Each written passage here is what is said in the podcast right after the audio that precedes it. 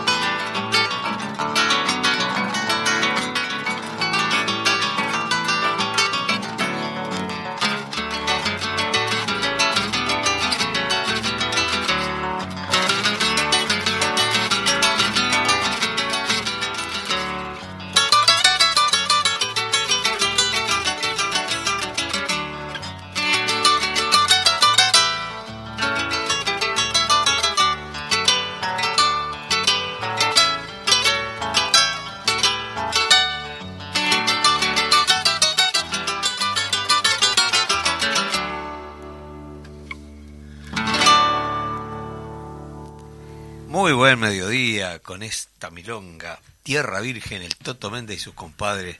La verdad que es un, placer poder compartir con ustedes, como siempre, este encuentro los jueves. Aquí estamos con Majo. Muy buen, buenos días para todas y todos. ¿Cómo estás, Eduardo? Yo bárbaro. Viste que no está tan frío ahora. No, no está tan frío, pero este, bueno, eh, pensamos que íbamos a, prescindir de ti hoy, pero por suerte llegaste porque como venía venía lenta la cosa, ¿no? Pero yo no puedo entender el C1, este si me están escuchando los de transporte, por favor, pongan algún C2 más frecuente de, de Neptunia, Canelones, porque hay un tema de, de, transporte que también está cuando uno va desde la costa, digamos Neptunia, Salinas y todo eso, hacia Canelones. No hay como un ómnibus que te lleve directo, tienes que venir para Montevideo y de ahí volver. Pero bueno, algunas dificultades, pero viste que estoy. te vamos a comprar Igual sé que vos te las pero te las re, re sobrado estás con el, con el programa. Bueno, yo disfruto mucho de compartiendo la música con la gente y de los invitados también, por cierto, que enriquecen nuestros nuestros encuentros de los jueves. Eh, hoy día con tenemos dos invitados muy especiales. Sí, viste que siempre decimos este, que la cultura es va más allá de las artes, lo, lo digamos la Eh, en cuanto a las ramas artísticas. La cultura no es solo la, manifestación artística, exactamente. En ese sentido también decimos a veces que es la comida, como, como vos decís. Este, la cultura culinaria. La, la, cultura culinaria que demuestra también cultura de diferentes países. Bueno, en este momento tenemos también nuestros invitados de hoy van a hablar sobre ciencia. Qué bueno, eh, bueno. Eh, por cierto, digo, nosotros siempre decimos eso, que es tan amplio el tema de la cultura y tan enriquecedor, ¿no? Eh, cuando uno visita otro pueblo, lo que quiere conocer es cómo vive ese pueblo, qué piensa, qué siente, qué canta, qué baila, qué come, ¿no? qué es lo que le gusta, cómo se viste, qué colores usa. Es lo lindo de, de, de viajar, ¿no? de encontrar otras culturas que lo hace a uno mucho más flexible y más entendedor del otro, de las diferencias, ¿no? Esas diferencias que terminan siendo sumas, ¿no? Porque es, lo que interesa. ¿De qué vale que venga un, un argentino a visitarnos y nosotros le traigamos un artista argentino para que lo entretenga? El tipo viene a conocernos y tenemos que mostrar lo que nosotros tenemos, pero nosotros somos medio, medio este, ¿cómo que se dice? Medio metecos en eso, ¿no? Metecos, ¿no? Parece que somos un país tan joven que pensamos que aquellas cosas que han formado nuestra identidad no tienen valor y los destruimos. Es inconcebible que se destruyan a veces este, obras arquitectónicas formidables que en otros países la cuidan como tesoro. y nosotros acá la rompemos y ponemos un edificio de vidrio todo vidrio y plástico no el consumismo y totalmente no entonces esas cosas este no sé si corresponde a esa realidad de que somos un país muy joven o es la Mm, la idiosincrasia nuestra o nos, nos han formado así en la educación, ¿no? Pero peleamos nosotros por nuestra identidad no como un fenómeno, vamos a decir, eh, de museo, sino como un fenómeno permanentemente cambiante pero nuestro, que nos, nos hace diferentes y, e interesantes para quienes nos visitan. ¿no? Sí, ¿te parece, Eduardo? Entonces ya vamos a presentar a los invitados, porque así también los, los integramos en esta charla, como siempre decimos, mesa redonda nuestra de Cultura en Casa. Eh, en este momento estamos con el, justamente con el director del Planetario de Montevideo, Oscar Méndez. Oscar, te damos la bienvenida. Muchísimas gracias. Y Oscar se vino acompañado, y vaya sí, con una muy buena compañía, en este caso también la directora del Planetario, pero en este caso del Planetario de la ciudad de, del, perdón, del, de México. En este sentido, hay un motivo por el cual este Milagros eh, Vargas, está bien este, pronunciado, está visitando nuestro país y nos gustaría un poquito que nos introdujeran en, bueno, cómo, cómo está haciendo tu visita aquí, este, por, qué motivo viniste, obviamente que son las ciencias este, lo, lo, que te invita a nuestro país y bueno, Oscar también, si querés presentarla un poquito tú, que sos como el de la casa. Ya le he presentado varias veces estos días a Milagros. Eh, bueno, efectivamente, bueno, en primer lugar, muchísimas gracias por, por, la invitación por, a esta mesa redonda metafórica y literal. Eh, porque, bueno, para los que nos, están viendo, realmente es una mesa redonda. y, bueno, eh, Milagros es la directora del Planetario de Cancún, en el estado Quintana Roo, en, en, en, México, en esa, en esa península que, que, que tanta historia tiene. Eh, antes de comenzar, este, Eduardo hablaba de alguna experiencia en México y, comentaba que, que Cita Rosa, eh, bueno, vivió parte del exilio ahí. Yo le escuché una vez a Cita Rosa decir, este, con los mexicanos no podemos hablar de historia, porque uno le, habla de algunas décadas y ellos te tiran con pirámides. Claro, pero por supuesto es impresionante. Y bueno, eh, de eso se trata. Ya, a, Milagros la conocí de un modo divertidísimo. Este, me, invitaron a dar una charla en una de las dos sedes de ese año de la ABP, la Asociación eh, Brasileira de Planetarios, que ese año funcionó en dos sedes, en Porto Alegre y en Valle. Y me invitaron para una charla en Valle. Este, fui de un modo muy folclórico, en un ómnibus hasta Melo, otro hasta Seguá, que es un ómnibus muy, muy particular, muy folclórico. Eh, y luego ahí en, en me vinieron a buscar una camioneta de la universidad, a recorrer esos 40 o 50 kilómetros que nos separan de Valle. Eh, en ese entonces estábamos en, en, el medio de la obra de la eh, de la readecuación del planetario, instalando un sistema digital novedosísimo, que a esta altura es lo mejor que hay en, en, toda América. Eh, mm, y bueno, estábamos terminando esto, esto fue en octubre de 2019, si mal no recuerdo. Eh, y en, ese interín, mientras estábamos en, en, en, medio de la obra, yo había visto en internet un, una, un show para planetarios digitales llamado Arqueoastronomía Maya, Observadores del Universo, me había encantado. No lo había visto en el sistema digital porque lo estábamos instalando. Y yo, ah, esto lo quiero tener, a ver si lo bajo. Este. Y me, eh, otro, un amigo en común, eh, Guillermo Marranguela, el director del planetario de la Universidad Unipampa, ahí en, en, Valle, este, me presenta Milagros, ah, la amiga mexicana, yo, ah, ¿sabes qué? Yo justo quiero pasar un show este, que se llama así, así, me dice, ah, yo soy la directora de ese show. este, bueno, esas, eh, yo soy ateo, pero bueno, son esas ah, casualidades que te da el universo que, son, eh, son, increíbles. Bueno, este, si me permitís, este, Oscar, eh, la presentamos un poquito con su currículum, no, no, tan, es un currículum extenso, pero un poquito para que la gente la conozca. Milagros es doctora en estudios humanísticos, con especialidad en ciencia y cultura por el tecnólogo en Monterrey, ha colaborado en la Dirección General de Divulgación de Ciencia de la Universidad Nacional Autónoma de México, en el Centro de Comunicación e Información y en el Laboratorio de Estudios Avanzados en Periodismo en la Universidad Estatal de Campinas, en, en Brasil. Y también es miembro del grupo de astronomía indígena de la International Planetarium Society y miembro del grupo eh, Native eh, claro, Society. sí, estoy como desastrosa en el tema.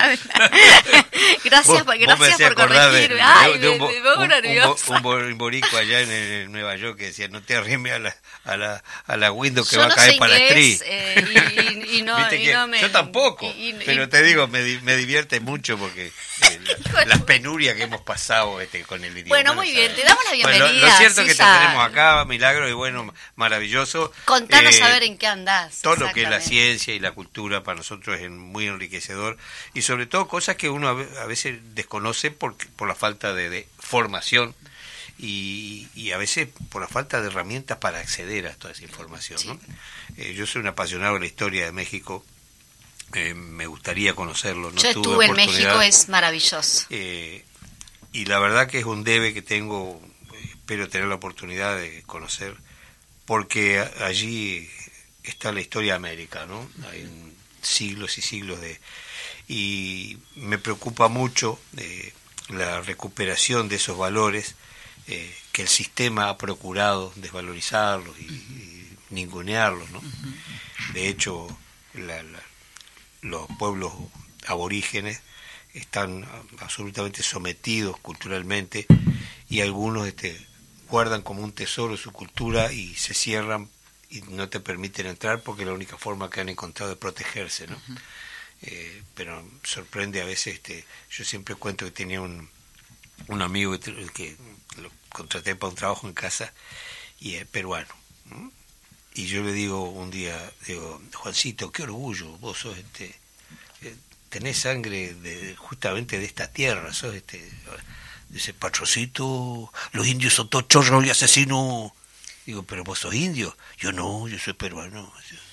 Entonces me contaban que, que es terrible todo eso, como, como el, el, hombre que sale de su comunidad y va a la, a la ciudad, a veces vuelve despreciando a sus propios hermanos. ¿no? Su propia... Si habrá que recuperar todo eso y darle la dimensión real de esa cultura riquísima que tanto desconocemos pues, pues, muchas gracias, estoy muy contenta. Eh, he sido muy bien recibida aquí en Montevideo, primero por, por Oscar, eh, por la gente, ¿no? Y el clima también creo que ha beneficiado bastante.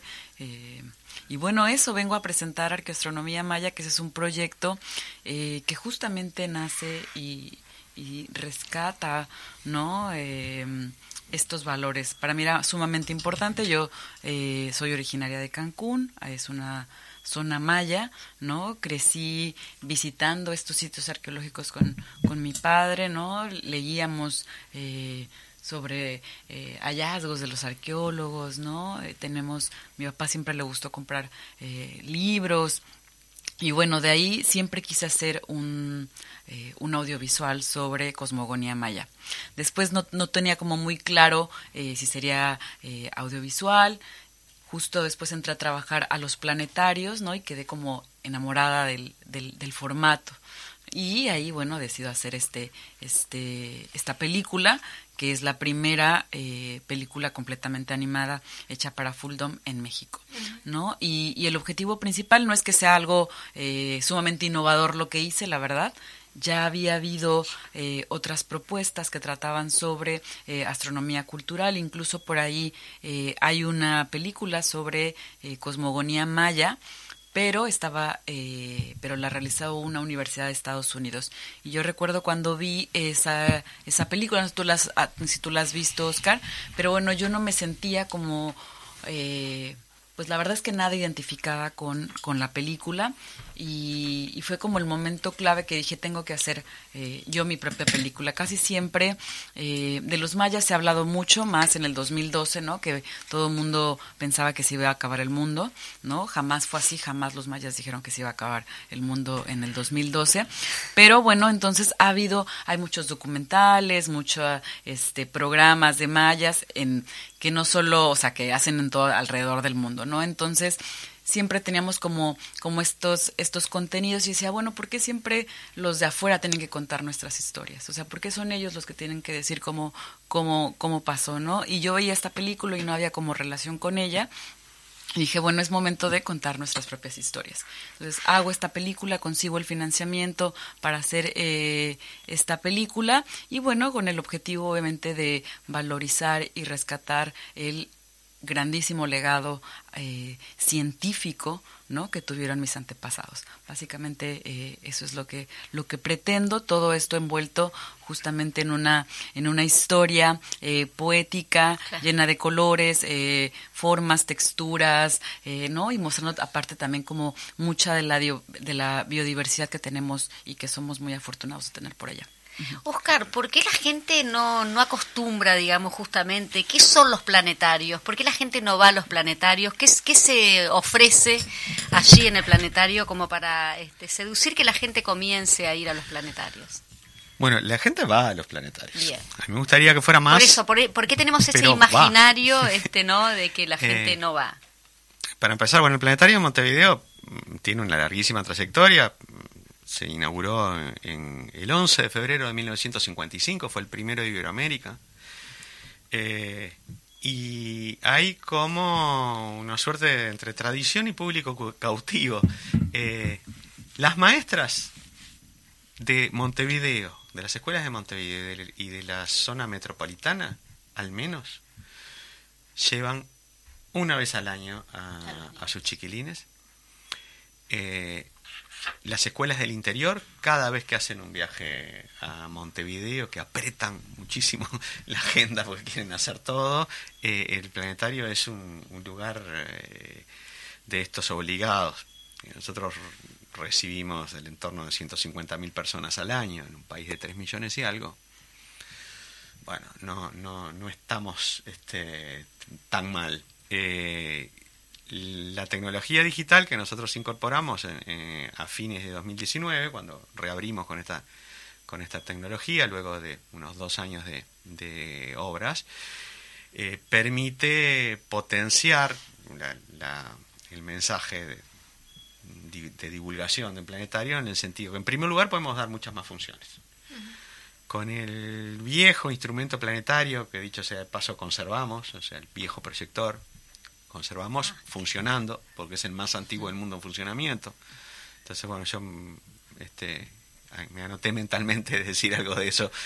Por lo que tú decías respecto a los edificios, bueno, nosotros en, el proyecto, que fue algo menos de 2 millones de dólares, decidimos que, que, un ítem tenía que ser la conservación del instrumento funcionando, porque e, este viejo proyector en sí mismo, por la tecnología desarrollada a mediados del siglo pasado, y por cómo representa el cielo, ambas circunstancias, lo tecnológico más los fierros de ese, de ese proyector y por otro lado el el que representa el cielo son un patrimonio que teníamos que conservar. Es cierto, lo usamos en este momento en contadas ocasiones. Museos en la noche, en algún momento más. además no se puede usar a la vez que el sistema digital porque generaría sombras, entonces bueno, está como durmiendo ahí, como el letargo en el centro de la sala, como una hormiga gigante, pero, está.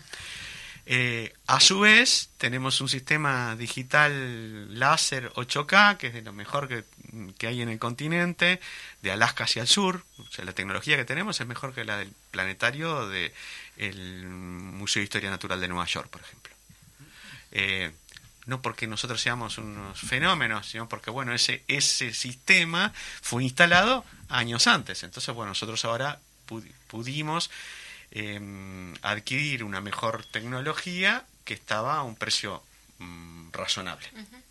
Eh, y, por ejemplo, el, sistema que tenemos es exactamente igual al que tiene el Planetario de París en un lugar que se llama La Villette o Cité, Cité de Sciences de la Industrie o algo así.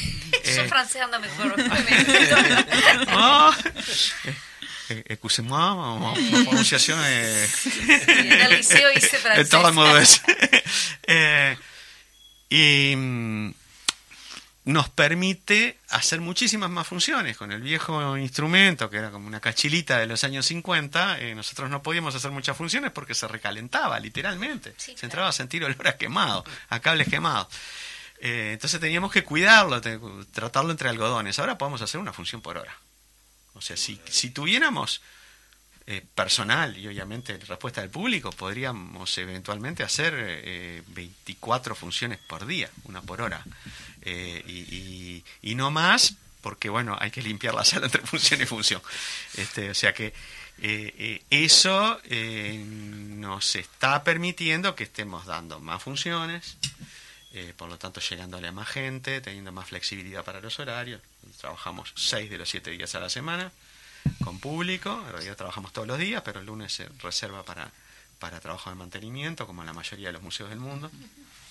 Y, y además da otra opción esta tecnología, o sea, con el viejo proyector solamente podíamos ver el cielo visible a simple vista, que ya en sí está bárbaro porque podíamos incluso proyectar el cielo de Cancún, si quisiéramos, o, de París.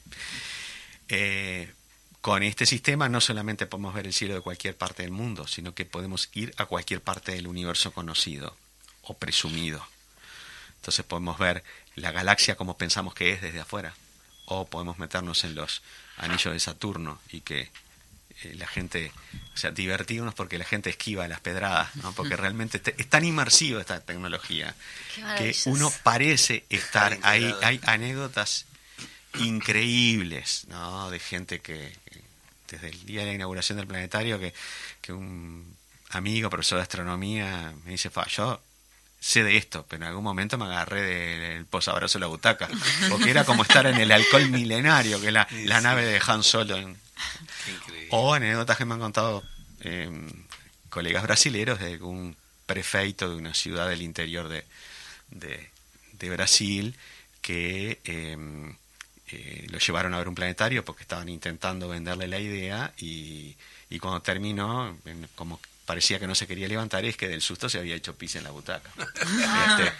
Este, eh, porque realmente es algo que es sobrecogedor, que es totalmente inmersivo, uno se cree que está navegando. Claro, como cuando recién comienza el cine, ¿no? Que uno también Me estaba haciendo acordar, no, me hacía acordar cosas, anécdotas de mi pueblo también, los cines en el interior, en el interior profundo, ¿no?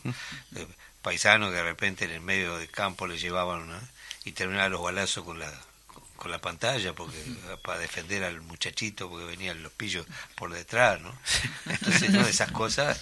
Claro es la la decir, idiosincrasia de cada uno no a veces eh, yo qué sé vos viene un paisano al interior y frente a un a un ascensor y no sabe cómo moverse. Y uno de repente se ríe pero anda vos para allá y a ver si sabes armar este eh, si sabes ensillar. ensillar por lo menos o, los alambrados claro cada uno este tiene su, su propia experiencia no entonces es maravilloso. Y hablando de todo esto de los temas de historia que este, estamos en un mes muy particular para nuestro país recordando a uno de los de los referentes más importantes probablemente de de los revolucionarios más ricos y más íntegros.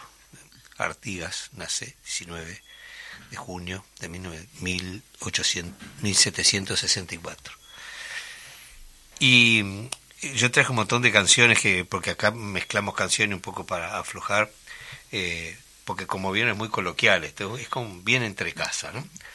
Y hay una canción que escribió Enrique Strázula y que Numa le puso música que se llama Décimas de Artigas y que habla de este, este hombre tan valioso que generó toda una, una, una base política con una vigencia histórica tremenda, mm. por eso ha sido ninguneado por el sistema en la historia, inclusive hay personajes muy siniestros de nuestra política, muy cultos que intentan cambiar la historia, y nuestra responsabilidad es recuperar a estos tipos, ¿no? que, que son nuestro referente más, más rico.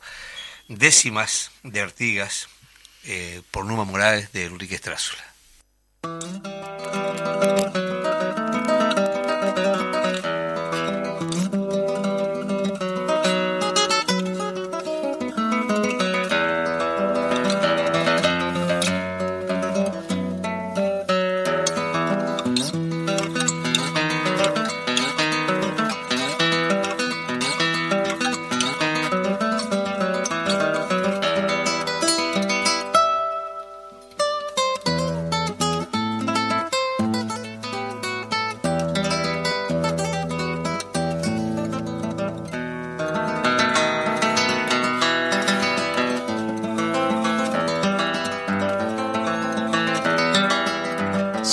Arrimara un caballo, seguro que volverías del ostracismo a tu rancho, trepando por la cuchilla con la melena nevada, desdentado por los siglos de taperas y nostalgias, pisando terruño firme con la tacuara más alta que la media luna Artigas.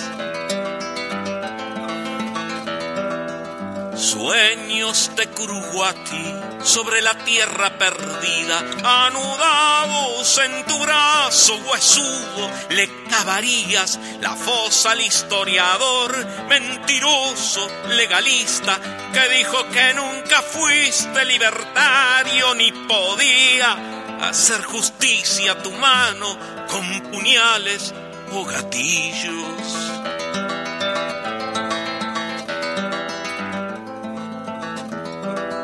Por aquí levantarás polvaredas perseguidas, matero te llamarán una vez más y tu vida tendrá precio general. Pero tendrás quien te siga, la patria grande será desenvainada cuchilla. Silbará el viento en la crin de la llanura encendida silbará el viento en la crin de la llanura encendida, pero tendrás quien te siga, la patria grande será desenvainada cuchilla.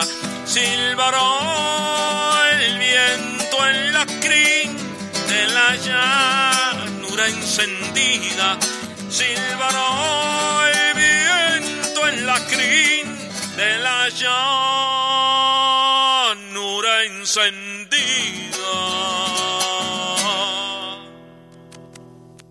una cosa muy interesante, además que en esta en la introducción de esta milonga, en Numa utiliza un montón de, recursos clásicos de la milonga popular nuestra, inclusive hay una serie de, de acordes y movimientos este, eh, armónicos y cosas que recuerdan mucho a los payadores nuestros, la milonga del payador, y este y a Carlito Molina excepcionalmente que tenía una forma de tocar la guitarra el payador libertario este más respetable nuestro no eh, bueno nos vamos a ir a la, a la, tanda ahora y después vamos a seguir conversando que tenemos mucho mucho para conversar. Lindo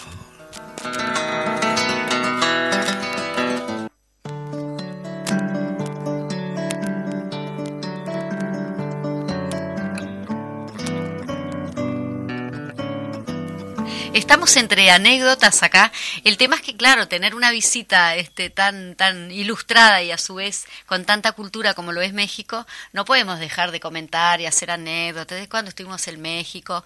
Lo importante también de que comentamos eh, las raíces ¿no? de México desde el, desde el suelo hacia abajo es donde está toda la historia esos son comentarios que hacíamos como cuando estábamos este, ahí en, en, el corte. Pero comentanos un poquito, Milagros, qué te trae a Uruguay, este, si es el, como comentábamos, es un intercambio entre planetarios o tenés algún proyecto que estás presentando. Contanos un poquito. Bueno, por lo pronto vine a presentar eh, Arqueastronomía Mexica, que es la segunda eh, película que, que, produzco y esta, bueno, trata, eh, para los que justamente ahorita hablábamos de las vacaciones en Ciudad de México y tal vez algún otro que nos esté escuchando eh, en su carro, ¿no? Que haya ido a México y justamente haya ido a conocer Teotihuacán, ¿no? En la pirámide del Sol, de la Luna. Bueno, pues hoy estaremos presentando, eh, estaré presentando esta película y eh, bueno, esto surge también como una segunda entrega en la cual, eh, si bien parto no de gastronomía maya, ahora pues me voy con otra de las grandes civilizaciones insignes de México, que es los mexicas, algunos lo conocen como los aztecas, ¿no? Entonces, eh, eh, hoy la presento y bueno, la idea es seguir colaborando con el Planetario de Montevideo, ¿no? Este, hablábamos ayer de algún eh, curso de capacitación que pudiera promover eh, realizadores y que también, ya que tienen este maravilloso planetario, sistema digital que para mí es una envidia, podamos también realizar algún trabajo en conjunto, ¿no? Entonces, básicamente pues eso es mi visita. Esperamos que a partir de esto puedan surgir eh, nuevas colaboraciones, ¿no? Eh, y bueno, yo por mi parte seguiré eh, en la búsqueda de financiamiento para seguir produciendo y seguir aprendiendo sobre astronomía cultural, que es una rama en la cual pues me he ido enfocando. Qué maravilla. Pues sabes que estábamos recordando también que México ha sido un país de brazos abiertos para para toda Latinoamérica bueno, y para todo el mundo, la gente que ha tenido a veces que exiliarse, siempre ha, encontrado un lugar cálido allí, un abrazo fraterno, históricamente, ¿no? Este, y Uruguay tiene unos lazos muy estrechos, muy sólidos, el Teatro Galpón, decíamos Cita Rosa, Galeano, en fin, un montón de gente que eh, tuvo la oportunidad de seguir creciendo en sus obras gracias al, apoyo del pueblo mexicano. Y además una, un respeto profundo por la cultura, que eh, es admirable la, la, Universidad Autónoma de México, eh, el concepto de, apoyo a las actividades artístico-culturales, cosa que a nosotros en Sudamérica nos ha costado mucho, sobre todo en nuestro país, donde se han hecho algunos esfuerzos, pero eh, nunca suficientes para hacer que la, la cultura de nuestro país llegue a todos los rincones y a cada cabecita, ¿no? Por eso me parece muy noble lo que contaban del, de acá, del, la, oportunidad que tiene la gente de viajar del interior e ir allí a disfrutar de, esas experiencias riquísimas, ¿no? De andar viajando por el espacio, ¿no? Me imagino. ¿Cómo están preparando, Oscar? Eh, justamente se va a realizar esta, la presentación esta noche, ¿no? Eh, bueno, Milagros eh, está acá en, Montevideo, en base a la, invitación que, le hicimos. Eh, en el día de ayer tuvimos un encuentro eh, con realizadores, un poco comentaba Milagros, eso pero quería subrayar, porque nuestra intención es fomentar la producción de contenidos en este formato, o sea, ella tiró al pasar el nombre técnico, que es en inglés, es Full Dome. Full Dome es algo así como video a cúpula completa. O sea, los planetarios son salas cuyo techo es una gran pantalla de forma semiesférica, o sea, es una media pelota. En el caso del el planetario de Montevideo, esa media pelota es de 18 metros y 30 centímetros de diámetro, es muy grande. Eh, y em, ese video se logra gracias a seis proyectores, proyectores que solapan la, eh, la imagen, uno no se da cuenta de las uniones, eh, el público no se da cuenta, los que estamos en esto como somos malos y, no disfrutamos de, otros planetarios, sino que le buscamos el, pelo al huevo, entonces eh, encontrás las uñas, ah, mira, este se nota acá, ¿no? Pero eso es el es como los que se dedican a producir cine y que ven los, los errores, ¿no? Sí, García, García Vigil, decía justamente que no podía apreciar eh, 100% los espectáculos porque justamente estaba como en el, en el detalle. Yo a veces trato de decir, bueno, vamos, vamos a, a, liberar el niño que todos llevamos adentro y disfrutemos del contenido y no, y, y, no mirar, y cómo, o la otra, cómo lo habrá hecho, ¿no? Bueno, una de las... Eh, entonces, eh, en el... En, este, esta breve visita de, de, Milagros, bueno, ayer estuve en este encuentro, un conversatorio con realizadores de, de mm, productoras privadas, de algunos canales de televisión, en particular TV Ciudad, eh, gente vinculada a la animación por computadora, porque esto, bueno, necesita de, esa área de, la sapiencia, ¿no? Y em, hoy vamos a hacer una presentación, digamos que en sociedad, en conjunto con la Embajada de México, porque bueno, la, presencia de, de, Milagros aquí fue en base, bueno, sí, al, presupuesto del planetario y a la colaboración de la Embajada de México, que solventó mm, su estadía aquí. Eh, entonces, bueno, mm, vamos a tener invitados de, digamos, autoridades, cuerpo diplomático, bueno, y, otra gente, digamos, que verá el estreno en Uruguay de eh, Arqueastronomía Mexica, que, lo, supe pronunciar bien, por primera vez. Eh, y, y, finalmente mañana tendremos una actividad abierta a todo público que eh, Milagros va a contar este, la arqueoastronomía mexicana en los planetorios del mundo, que supongo que irá por el lado, bueno, su experiencia de presentar estas historias muy propias en distintos idiomas, ¿no? Desde el ruso hasta el chino, pasando por el maya. Eh, una cosa que quiero resaltar, que de hecho no, no, no he tenido oportunidad de decirlo en ningún medio, esta es la primera vez que lo digo, algo que sabemos Milagros y yo, pero que está bueno que, se sepa. Estas dos producciones, bueno, han tenido premios a nivel internacional, en festivales, en festivales importantes. Son producciones cada una de 20 minutos. Cada una tiene un costo que si uno fuera a pagar todo lo que cuesta, estaríamos hablando de algún que otro centenar de miles de dólares. Milagro lo hizo con mucho menos dinero, apelando a, lo que solemos apelar en América Latina, este amigo que me cobra menos, este que me hace algo gratis, esto que lo hago yo.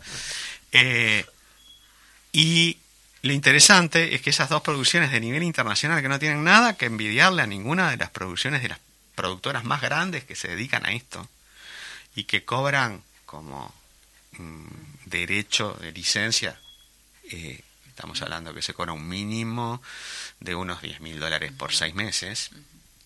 Eh, te multan si lo pagas, si, lo pasas más y todo listo. ¿ya? Bueno, estas dos producciones fueron cedidas sin pagar un solo peso. Este, y eso es una, una mm, ayer contaba algo que mm, este eh, Milagros eh, que fue como bueno una, una, una política mm, en el sentido de que esto fue financiado con dineros públicos del CONACIT, el Consejo Nacional de Ciencia y Tecnología de México, nosotros tenemos instituciones similares, y bueno, era mm, se podía bajar libremente eh, de Internet. Y bueno, esto creo que es, algo a destacar.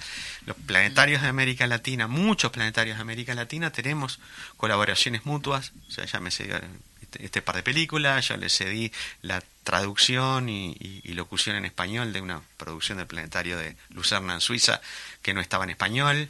Eh, y bueno, así, vamos intercambiando figuritas en el buen sentido y de ese modo podemos llevar adelante propuestas que no tienen nada que envidiarle al primer mundo con los recursos del tercero.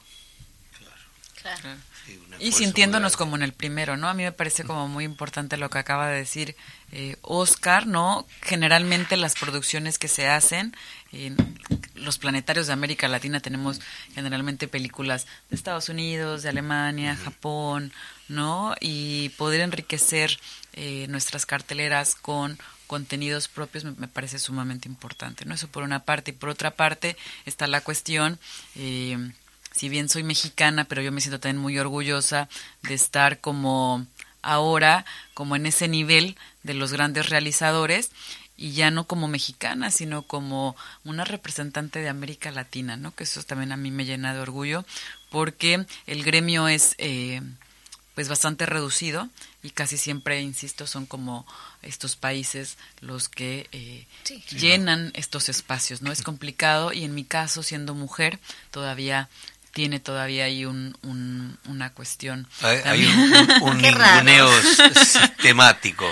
Eh, hablamos mucho este de, la calidad del pueblo mexicano recibiendo a nuestros artistas, así que le voy a pedir a Fede que el, Surco 4 que tenemos allí, eh, vamos a escuchar a Alfredo, Alfredo Citarrosa, que también le canta a José Artigas.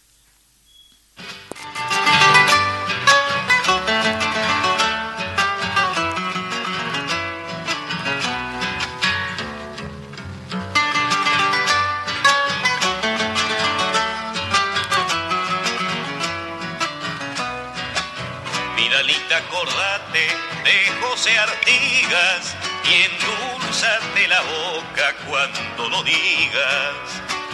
A la huella de un siglo que otros borraron, mintiendo los martirios del traicionado. A la huella vieja, Vidalita te estoy buscando. Junto a la valleja, Vidalita, yo quiero irte andando. A la huella primero de José Artigas y sácate el sombrero cuando lo digas la la la la la la la y sácate el sombrero cuando lo digas.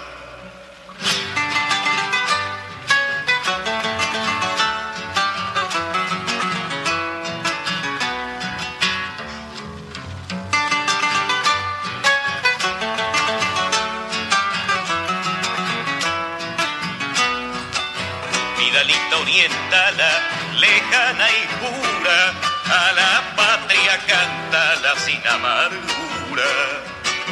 No hay más huella canejo que la de Artigas y júgate el pellejo cuando la sigas. Patria sola y patria, vidalita patria sola y muda rompe tu silencio, vida y vamos en tu ayuda. En tu ayuda y paisanos, monten vamos mano con mano los orientales. La la la la la la la la la la vamos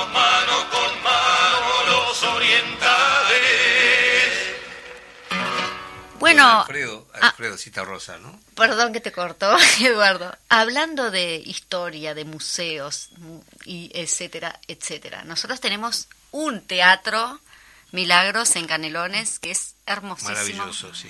Eh, si tenés la oportunidad de ir a verlo, anda, porque es como... Todo el mundo dice es como el Solís Chico, pero no, es, es lindo, es, es lindo. Eh, un teatro eh, que es el Teatro Politiama y que en el día de ayer fue declarado Monumento Histórico Nacional. Y en ese sentido tenemos las palabras, Fede, si la tenés por allí, le metemos el saludo de Jorge Schellenberg, que nos manda un audio específicamente para Cultura en Casa. Bueno, primero que nada saludarles a ustedes, al equipo de trabajo y a toda la audiencia, decirles que para el Complejo Cultural Politeama eh, es una distinción, un honor y una alegría haber recibido la declaración de monumento histórico patrimonial con la presencia del señor intendente, llamando Borsi, también el equipo del Ministerio de Cultura, de Educación y Cultura, el ministro y el director nacional de Patrimonio eh, el Politeama creo que es un bellísimo espacio para el disfrute de toda la gente de Canelones y de todo el país, ¿por qué no? Que además de sus cualidades arquitectónicas fantásticas, es un edificio de 1921, tiene lo más lindo que es que es un teatro lleno de vida, un teatro donde pasan cosas, donde hay artes escénicas, donde hay música, donde permanentemente se está haciendo una apuesta desde el gobierno de Canelones por la cultura y por la gente, como, como entendemos que debe ser. Así que mandarles un saludo, agradecerles esta deferencia y quedamos a la orden para siempre. Arriba, un abrazo. Bueno, muy bien, así teníamos el saludo especial de Jorge Schellenberg, que ya lo hemos tenido en otras oportunidades. Que es el responsable de la sala, ¿no? el responsable de la sala. Milagros, tú sabes que yo comentaba justamente que estuve en México y estuve en una feria de un libro, de, feria de libros, y por allí vi a Cita Rosa. Y entonces le pregunté a, a, la señora que vendía los libros, digo, ah, mira, Cita Rosa. dice, sí, como con esa, viste, un respeto, pero aparte lo aman. Dice, acá en México, a Cita Rosa, un día, dice, yo tuve la posibilidad y la oportunidad de agarrarle la mano a Cita Rosa. La mujer parecía que estaba hablando de, no sé, de, como de un santo, ¿no? Muy, bueno, es muy querido, es muy querido. Lo que pasa es que también nuestro país es muy chiquito, entonces acá nos conocemos todos. Entonces los artistas son una parte del paisaje cotidiano. México lo ve en el escenario, pero también lo ve de repente con el bolsito haciendo los mandados, comprando, haciendo la compra para cocinar. Tenés a Eduardo Larbano acá en la radio, lo ven en la eh, calle. Eh, pero uno cuando va a otros países se da cuenta de la dimensión del trabajo artístico. Eh, por eso yo siempre digo como, como principio básico, cuando uno asume una responsabilidad como docente, como actor, como periodista, eh, está en un lugar eh, que genera referencia, no más por estar allí. De manera que implica una enorme responsabilidad. Lo que uno hace refleja. Entonces hay que ser muy consciente cuando uno asume un oficio mm, donde eh, está desde un, púlpito, de alguna manera generando interés en la gente que está compartiendo tu, tu, actividad, ¿no? por consiguiente, me parece que es imprescindible eso, ¿no? Y en otros países se da por esa condición de ser un artista, estar en el escenario, que parece fuera este, un fenómeno. Claro. y el artista es una persona cotidiana. En el escenario vos te, toca hacer tu trabajo, pero bajaste y sos uno más. Y acá nosotros tenemos claro porque la gente lo hace sentir. Eh, y en todo caso también la propia proyección del artista se da por el afecto del público, porque el público, el pueblo, es quien te compra los discos, quien te compra la entrada. ¿eh? Eh, eh, los proyectos eh, políticos nunca han llegado a la dimensión necesaria para proyectar la cultura en todas sus áreas. ¿no? Benedetti, yo lo he dicho mil veces acá en el programa, Benedetti tuvo que vivir la desgracia del exilio para ser Benedetti a nivel internacional, si no sería un empleado público que escribe. Viviría de otra cosa para poder escribir. Entonces la tarea del, del artista es muy engorrosa acá. Hay pintores formidables, que también hacen esfuerzos tremendos para llevar adelante su obra y no siempre tienen suerte este, de mostrarla. En ese sentido, Eduardo, si me permitís, vamos a pasar, eh, porque el domingo, este domingo, a las 19 horas, se va a estar realizando en el Teatro Circular, justamente Milagros ya no va a estar, pero si no era muy, muy bien para invitarla a la, instancia. Eh, se va a estar eh, dando la obra La violación de Artemisia, donde está nuestro compañero este, Pepe Vázquez, que ya nos ha eh, invitado en varias oportunidades, pero luego de esa obra se va a hacer un taller eh, con perspectiva de género por el tema que justamente la obra se trata de una violación, ¿no? Y en ese sentido ya hay varias organizaciones y colectivos feministas y, y, de derechos humanos que se han sumado, como Crisol, también tenemos este, Expresas Políticas, Memoria en Libertad, el Departamento de Cultura del Pichenete, la Comisión de Cultura del Partido y bueno, varios colectivos que ya van a estar participando. Luego de la función se va a estar realizando un taller de género. Así que bueno, están todos invitados, invitadas este, a participar. Bueno, no, nos va quedando poco tiempo, vamos a aprovechar este, a, las visitas que nos cuenten lo que ellos consideren que, eh, que, no puede faltar en la mesa de hoy aquí. Que capaz que sí. Este, Porque después vamos a cerrar con los olimareños, que está en el Surco 8 haciendo a Don José. Eh, pero vamos a tratar de, lograr esa síntesis porque lamentablemente siempre nos quedamos con ganas de más. Eh, nos pasa con todas las entrevistas porque, claro, hay mil cosas para hablar de la cultura, ¿no? Y, a veces el, espacio que tenemos es muy, muy breve. Y los grandes medios a veces no tienen tiempo para eso, eh, están más para, para otras cosas. Eh, los grandes medios, ¿no? Lamentablemente, que, que deberíamos tener espacios culturales que nos permitan eh, es sacar esa concepción de que lo cultural es aburrido. ¿Dónde se vio? a mí me maravilla, este, hay algunos canales de televisión que, que, uno puede acceder, por ejemplo el canal Encuentro Argentina es maravilloso, la, la programación, lo, lo, lo, show artístico, la, la, difusión de obras, la, si la entrevistas a, escritores, poetas, artistas, en fin. Así que cuéntenos lo que ustedes consideran que es fundamental ahora que no puede faltar en la mesa. Bueno, pues yo hacerles una invitación a todos y todas los que nos están escuchando vayan al planetario, vayan a ver arqueoastronomía maya y arqueoastronomía mexica. Ahorita Oscar les podrá decir los horarios y demás, pero bueno, vayan, es importante, ¿no? Eh, lo comentaba ayer, si bien tal vez este... Eh, ustedes no, no, no son mexicanos y demás, pero estoy segurísima que cuando vayan se van a sentir identificados porque más allá de que las películas hablen sobre arqueoastronomía, ¿no? También hablan más bien de nuestros pueblos originarios, de este rescate y sobre todo de, mm, y creo que es muy importante, de regresar a nuestros valores, ¿no? Eh, vivimos en un mundo eh, bastante eh, caótico, exigente, comercial, banal, ¿no? Frívolo, exactamente. Entonces, consumista. Entonces, necesitamos nosotros, estamos eh, perdiendo el rumbo, necesitamos reencontrarnos nosotros mismos, regresar a nuestros valores, eh, aprender de nuestros pueblos originarios, ¿no? Eh, respetarlos, eh, valorarlos, ¿no? Entonces, esta es una invitación para todos ustedes, todos y todas que nos están escuchando, vayan al planetario y bueno, pedirle ahora a Oscar que nos diga los horarios.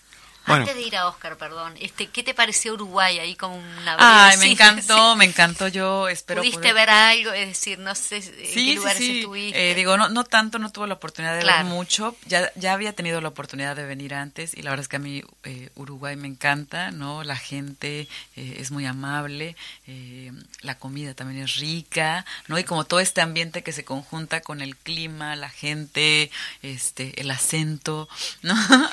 la música entonces, este, pues yo encantada, espero regresar pronto y espero que sigan eh, estos intercambios, no solo con el planetario, sino también la posibilidad que también existan intercambios culturales, que a partir tal vez de la película se puedan dar otro tipo de colaboraciones, ¿no? Ahora mencionaban sobre eh, la riqueza que tenemos, tal vez traer como alguna exposición este de museo o algo así, o fotográfica, qué ah, sé yo, pero sería como bueno, eh, y ahora que va a estar presente la Embajada de México, tal vez que sea un buen pretexto, ¿no? Para empezar a engancharnos y seguir esta colaboración y hermandad que hemos tenido con ustedes.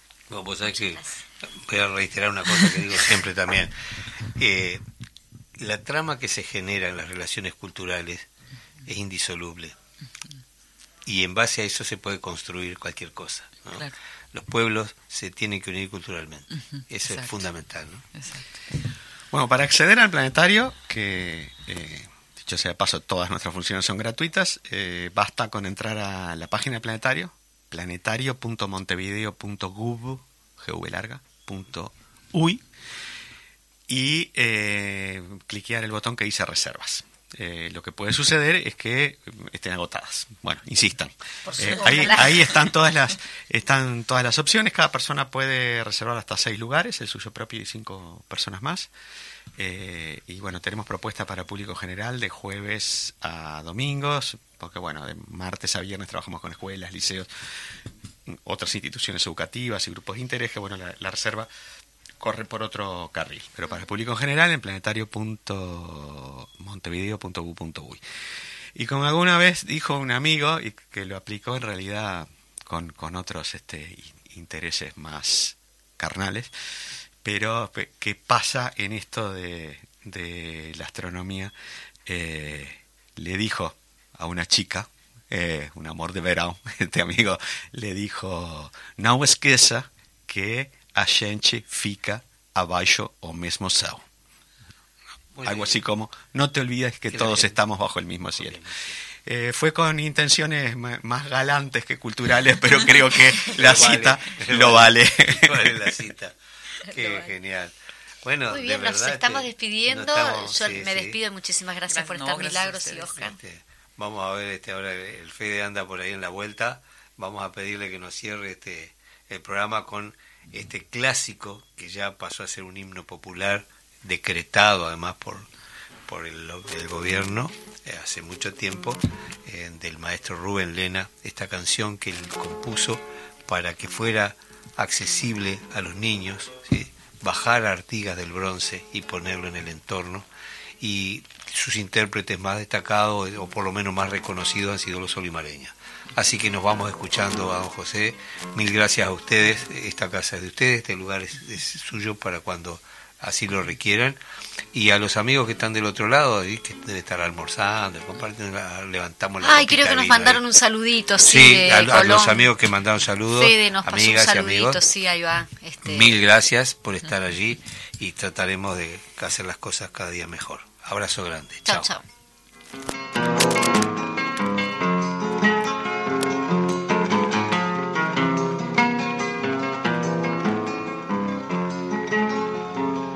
Ese criollo rodear, rodear, rodear.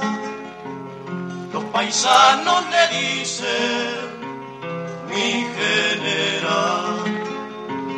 Los paisanos le dicen mi general. Alumbrando con su voz la oscuridad hasta las piedras saben a dónde va. Y hasta las piedras saben a dónde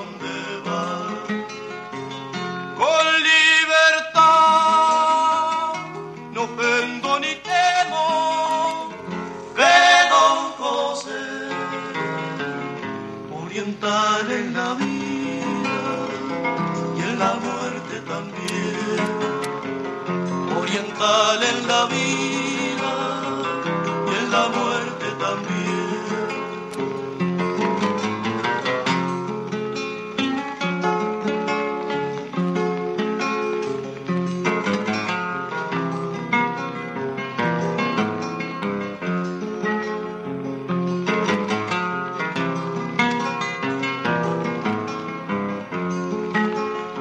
Ven a los indios formar el escuadrón y afrontar los morenos el corazón y afrontar los morenos. Cultura en casa, todos los jueves de 12 a 12.30. En Radio Fénix CX40 1330 AM. Un programa de cultura en un ámbito bien coloquial. Los esperamos.